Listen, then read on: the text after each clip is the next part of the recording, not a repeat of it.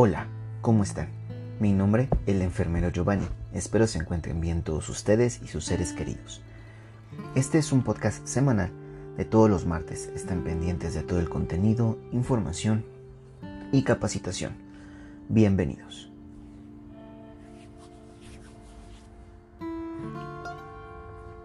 Después de un periodo largo de tiempo, por cuestiones de trabajo y estudios, estudios y cuestiones también personales, me tomé un break del podcast para no ofrecerles contenido e información a medias. Regresamos con este capítulo. Muchas gracias por seguir apoyándome. El día de hoy, nuestro capítulo número 14, hablaremos acerca de las dificultades que tenemos al atender a un paciente con cardiopatía isquémica. Iniciaremos con una frase de Albert Einstein, que nos menciona lo siguiente. El genio se hace de 1% talento y 99% trabajo. Como introducción, comenzaremos a definir a los síndromes coronarios como un conjunto de entidades patológicas que representan distintos estadios de un proceso fisiológico único. La isquemia miocárdica aguda, secundaria a ateroesclerosis coronaria. Recordando un poco de anatomía y fisiología, el corazón es un músculo especializado de características anatómicas de músculo estriado y función de músculo liso que cuenta con tres capas, el epicardio o pericardio, el miocardio y el endocardio. Estas capas son irrigadas por arterias especializadas que se llaman arterias coronarias, una derecha y una izquierda, cada una con sus divisiones para irrigar todo el corazón. Y lo que forman literalmente es una corona, lo rodean. Lo rodean y lo pueden irrigar y del retorno aparece por las venas coronarias, del mismo nombre que las arterias, y regresarán a una que se llama seno venoso coronario hacia la aurícula derecha. La cardiopatía isquémica se clasifica en tres grandes grupos. La primera es de acuerdo a la extensión, es decir, una enfermedad coronaria de un vaso, enfermedad coronaria de dos vasos, enfermedad coronaria de tres vasos o enfermedad coronaria del tronco de la coronaria izquierda. La segunda es de acuerdo a su severidad, como estenosis, que tiene su subclasificación como estenosis leve, que es menor a una tercera parte de la coronaria derecha, de la descendente anterior o de la circunfleja, estas dos últimas ramas o las dos ramas principales de la coronaria izquierda, o menor al 30% de estenosis del tronco de la coronaria izquierda. Como estenosis moderada, que es una tercera parte de la coronaria derecha, descendente anterior o circunfleja, o el 30% de obstrucción del tronco de la coronaria izquierda.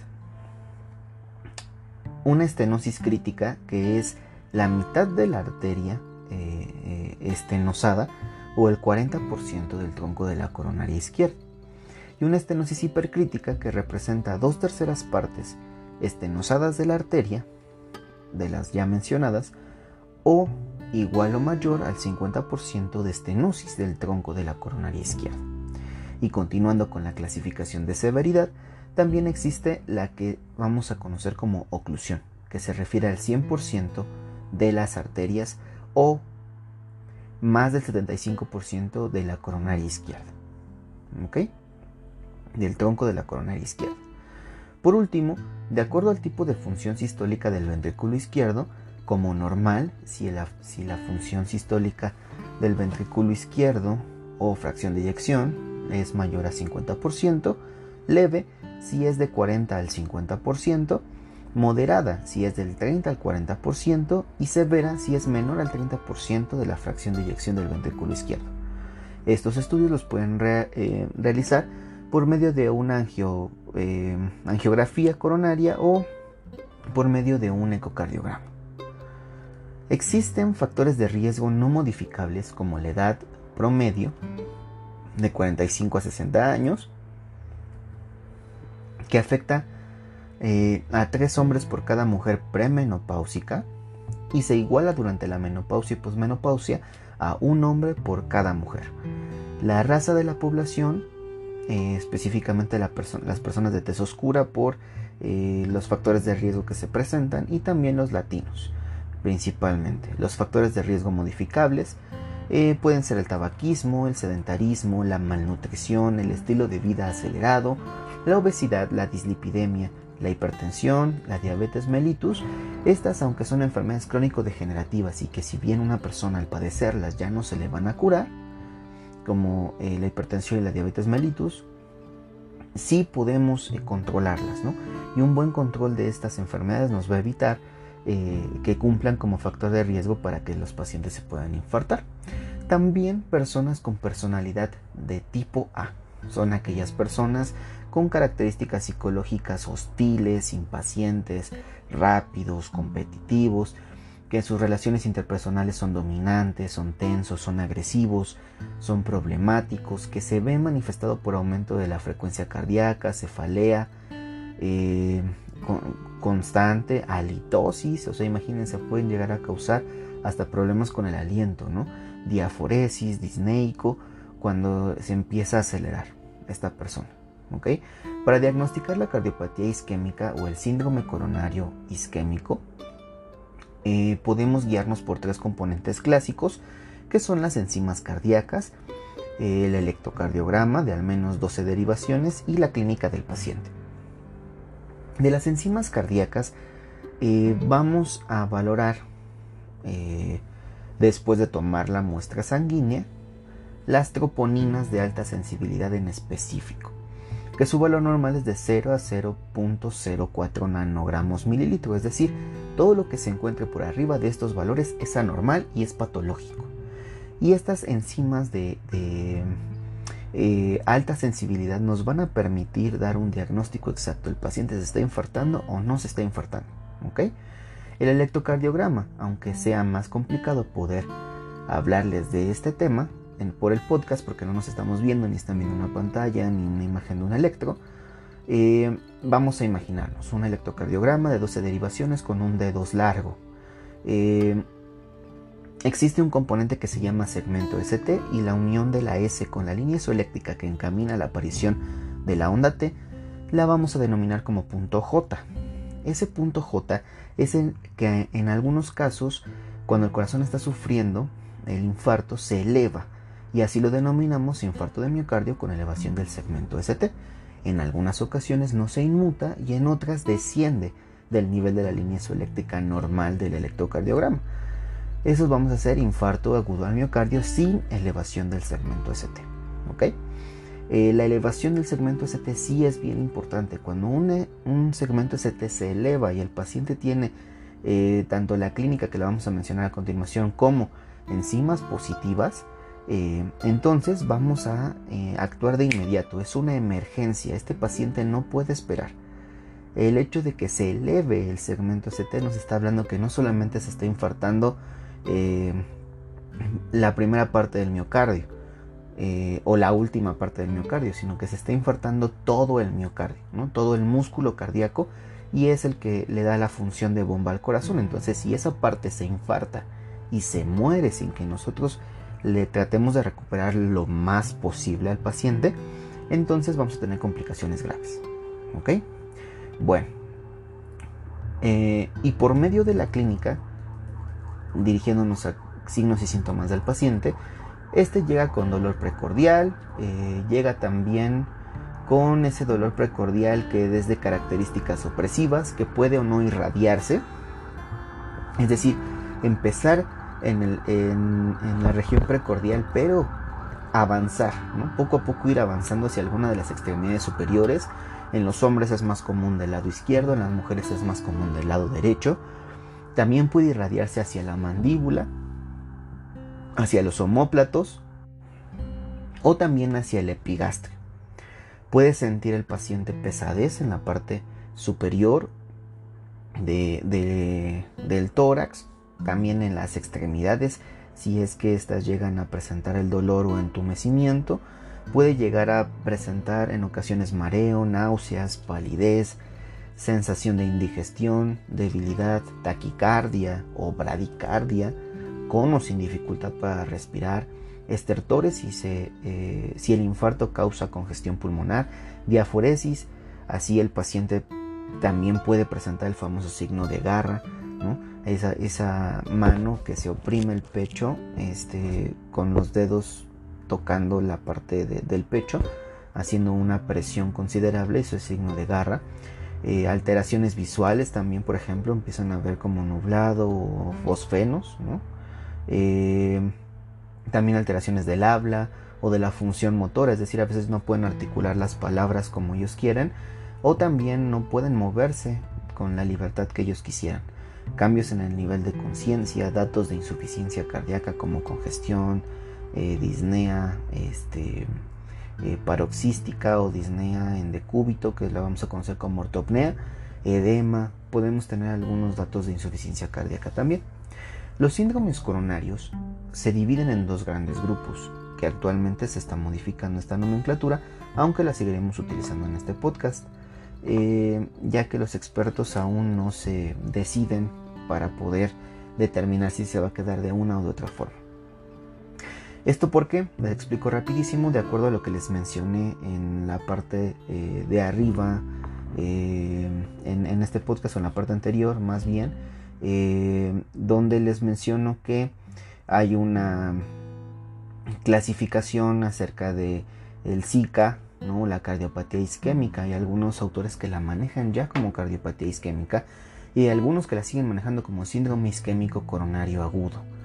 Eh, de acuerdo a este tipo de situaciones, pues bueno, se crearon estudios para poder valorar las troponinas de alta sensibilidad. Antes nada más valorábamos el resto de las enzimas cardíacas, la CKMB, la CK este, y las troponinas, pero las convencionales. Entonces no, no teníamos un diagnóstico exacto y entonces pudiéramos sospechar de una angina de pecho inestable. Ahorita vamos a ver eh, qué onda con eso pero ahora con las troponinas de alta sensibilidad eh, creo que vamos a quitar ese término de angina inestable. ¿ok? Eh, esto según algunos expertos que he consultado y que incluso me han dado clases en un par de diplomados e, y también en los cursos de síndromes coronarios agudos. ¿ok? Pero bueno, vamos a, a continuar con el podcast. Como les decía, pues bueno, eh, se dividen en dos grandes grupos. El primero son las anginas de pecho, que puede ser una angina de pecho estable o una angina de pecho inestable, que se refiere a un síndrome clínico que se caracteriza por episodios o paroxismos de dolor u opresión en la parte anterior del tórax. La causa suele ser un flujo insuficiente de sangre coronaria, lo que lleva a una disminución del suministro de oxígeno para satisfacer una mayor demanda miocárdica en respuesta al esfuerzo físico o al estrés y que si ésta se recupera al reposo, se denomina angina de pecho estable. Mientras que la angina de pecho inestable es un síndrome clínico intermedio entre la angina estable y el infarto del miocardio, un patrón en aceleración del dolor torácico que puede durar más que la angina estable. Se presenta con menos esfuerzo e incluso cuando nosotros nos encontramos en reposo.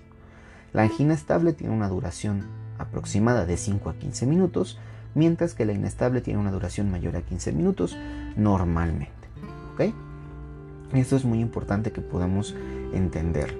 La angina estable al reposo se recupera, la angina inestable ni siquiera, porque puede aparecer cuando nosotros estamos en reposo. El infarto, por el contrario, se define como la obstrucción de la arteria por efecto de la rotura de la capa de ateroesclerosis y la creación de un conjunto de coágulos que obstruyen en gran importancia o por completo el vaso coronario, que puede desencadenar una arritmia letal o incluso muerte súbita. El objetivo del tratamiento es reducir o mejorar la relación demanda-consumo de oxígeno miocárdico cuando tengamos angina inestable o cuando tengamos algún infarto de miocardio. En cuanto a la farmacoterapia, eh, hablamos de utilizar si el paciente tiene hipertensión o presión arterial normal, nitratos como isosorbide o nitroglicerina, beta bloqueadores como metoprolol, labetalol o carvedilol y también antiagregantes plaquetarios como aspirina Protect y clopidogrel, anticoagulantes como heparina no fraccionada o heparinas de bajo peso molecular como la enoxaparina o la nadroparina. Eh, en algunos casos, cuando el paciente tiene la presión arterial eh, baja, podemos utilizar como suplemento en vez de los nitratos a la morfina. La morfina nos va a dar doble efecto, un efecto analgésico, pero que al mismo tiempo va a favorecer a una vasodilatación ligera y esta vasodilatación ligera permitirá que los vasos coronarios o las arterias coronarias se dilaten y entonces el flujo pueda aumentar un poco en ese, eh, en ese corazón y que entonces disminuya el trabajo eh, cardíaco, disminuya el trabajo respiratorio y por lo tanto la demanda eh, consumo de oxígeno pues esté en equilibrio. También vamos a utilizar las estatinas como la torvastatina, por ejemplo, que es muy común. Hay de 20, de 40 y de 80 miligramos y bueno, la vamos a utilizar para poder este, tratar eh, o combatir a esa aterosclerosis. Y los trombolíticos, disculpen, como la alteplasa, la estreptoquinasa o el tenecteplase, siempre y cuando el paciente cumpla con los criterios para poder administrarlos y dos, siempre y cuando el paciente se encuentre lejos de una unidad de hemodinámica en la cual puedan hacer un intervencionismo cardíaco. Eh, esto es bien importante. Se preparan como viene en el manual de cada uno de estos medicamentos. Ni la alteplasa, ni la estreptoquinasa o el tenecteplase son lo mismo. Van a actuar de manera parecida, pero se deben de preparar como lo marca cada uno de los empaques. Eso hay que tenerlo muy en cuenta. También existe tratamiento quirúrgico que consta en la colocación de puentes arteriales o venosos para poder perfundir el resto de las coronarias, llamada revascularización coronaria. Este tipo de cirugía la hacen en centros especializados, por ejemplo en México en el Centro Médico Siglo XXI, en La Raza o en el Instituto Nacional de Cardiología Ignacio Chávez. Eh, por médicos eh, cardiotorácicos o cirujanos cardiotorácicos que hacen este tipo de cirugías con bastante habilidad. El tratamiento intervencionista consta de una coronariografía diagnóstica que nos ayuda a identificar el lugar, extensión y tipo de lesión y la angioplastia coronaria transluminal percutánea, que puede ser con balón o con stent. Eh, que puede o no tener medicamento, que funciona como una estatina, más o menos, tiene esas características, y que es una malla metálica que le regresa en gran porcentaje la luz de esa arteria para que siga perfundiendo el corazón. Este tratamiento intervencionista se realiza en las salas de hemodinámica que les mencionaba hace unos instantes. Bueno, entendiendo todo eso que se le realiza al paciente, ahora vamos a mencionar algunas de las intervenciones que podemos realizar en una persona con cardiopatía isquémica. Por ejemplo, la administración de oxígeno de acuerdo a las necesidades por dispositivo de bajo o de alto flujo para mantener una saturación arterial de oxígeno eh, mayor al 90%, idealmente. Colocar a la persona en posición semifowler para reducir los requerimientos de oxígeno miocárdico, mejorar el volumen corriente pulmonar, mejorar el drenaje de los lóbulos pulmonares superiores y disminuir la precarga en nuestro paciente. Recordar que la precarga es una de las eh, determinantes de nuestro gasto cardíaco. Y si nosotros la tenemos elevada, pero tenemos una contractilidad deficiente por el infarto, entonces vamos a tener disminución de nuestro gasto cardíaco. Eh, que va a representar eh, signos y síntomas en nuestro paciente que no son necesarios en ese momento. Toma e interpretación de un electrocardiograma de 12 derivaciones administración de fármacos vasodilatadores como la nitroglicerina IV o el dinitrato de isosorbid, que específicamente esta presentación es para eh, administración sublingual, controlar el dolor por medio de analgésicos opioides como la morfina que les mencionaba para relajar a la persona, valorar e interpretar signos vitales como la frecuencia cardíaca, la presión arterial y vigilancia continua en el monitor del segmento ST. Em, todo esto para favorecer que nuestro paciente vaya mejorando y que no detectemos cambios eh, agresivos en, el, segmento ST en cualquiera de las derivaciones que pueda monitorizar nuestro, nuestro monitor eh, continuo y eh, evitar que se nos vuelva a reinfartar. Disminuir la ansiedad con el acompañamiento y terapias alternativas, colocar una vía venosa periférica, una vía venosa central de inserción periférica lo que tengamos en nuestra unidad, eh, pero lo más rápido posible para que podamos estar administrando pues los medicamentos, ¿no? Como los nitratos, los beta bloqueadores eh, o algún otro medicamento que necesitemos administrar ver. Colocar una sonda vesical y dejar la derivación ¿sí? se coloca la sonda vesical con la bolsa colectora y entonces estamos monitorizando también el volumen urinario y esto nos determinará que también sigue funcionando nuestro corazón para que siga perfundiendo a los riñones, ¿no? Y si los riñones tienen menos de 0.5 eh, mililitros kilogramo hora durante un periodo importante, pues estamos viendo que al parecer no está perfundiendo bien a nuestros riñones, ¿ok? Si el paciente está en estado crítico, colocar una línea arterial y monitorizar la presión arterial continua de forma invasiva. Y de ahí la podemos corroborar cada 3, cada 4 horas con una presión no invasiva para saber eh, realmente esos valores no, tengan muchas diferencias ¿no? y corroborar que la línea arterial pues está completamente funcional. Si es necesario colocar eh, y manejar y controlar el balón intraórtico de contrapulsación en la modalidad que lo requiera el paciente. Si él ya cuenta con una arritmia base, bueno, como la FA por ejemplo, eh, colocarlo en FA. Si tiene ritmo sinusal, bueno, colocar que el inflado y el desinflado sean correctos, ¿no? De acuerdo a, al ritmo de nuestro paciente. Y valorar siempre que nuestras ondas dícrotas estén eh, eh, contrapulsando, ¿no? O sea, que, el balón esté asistiendo en ese momento de la manera adecuada. Si dejamos 1 a 1, 2 a 1 o 4 a 1, principalmente ya el hecho de dejarlo 8 a 1 pues prácticamente es para el destete pero bueno, así es como nos vamos a ir guiando. Si es necesario asistir en la colocación de una cánula orotraqueal y manejo de la vía aérea avanzada, en la ventilación mecánica invasiva básicamente, y preparación física del paciente para tratamiento intervencionista si lo requiere en ese momento y si contamos con una sala de hemodinámica, pues bueno, lo que tenemos que hacer es una...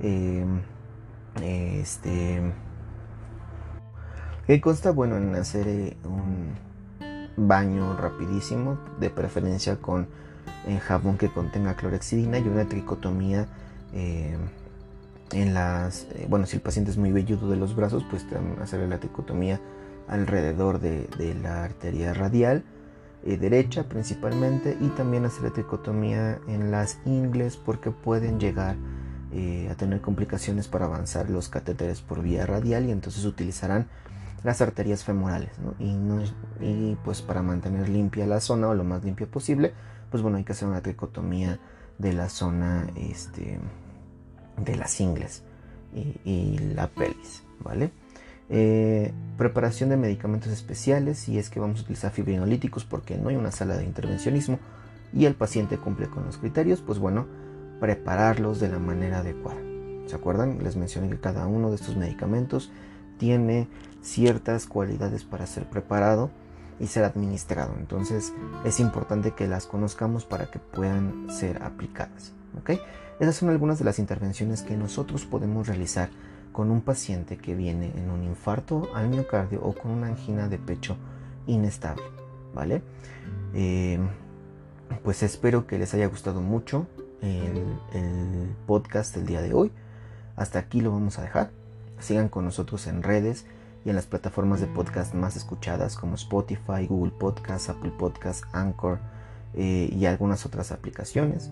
Aprovecho también de nuevo este tiempo que me ausenté, pues agradecer de todas maneras el apoyo que me siguen dando en la República Mexicana, también en Chile, Costa Rica, Argentina, Ecuador, Colombia, Estados Unidos, Alemania, España, Uruguay, que son algunos de los países donde, donde me escuchan y pues la verdad es que se siente, se siente bonito, se siente muy padre. De verdad, gracias por escucharme. También para comentarles que si quieren que hable de un tema en específico, pueden mandarme mensaje en redes sociales. Em, en Twitter con el arroba gio-baruch eh, con Z, el baruch. Eh, y o en Instagram, Facebook y Blogger también eh, lo tenemos como lo bello de ser enfermero. Lo más pronto posible tocamos ese tema que ustedes quieran que yo pueda manejarles un poquito o hablarles o darles mi opinión acerca de ese tema, pues bueno, lo podemos tocar lo más rápido posible, ¿vale? El siguiente capítulo, el número 15, hablaremos acerca de la insuficiencia cardíaca y la enfermería. Espero que se encuentren bien y nos escuchamos la siguiente semana.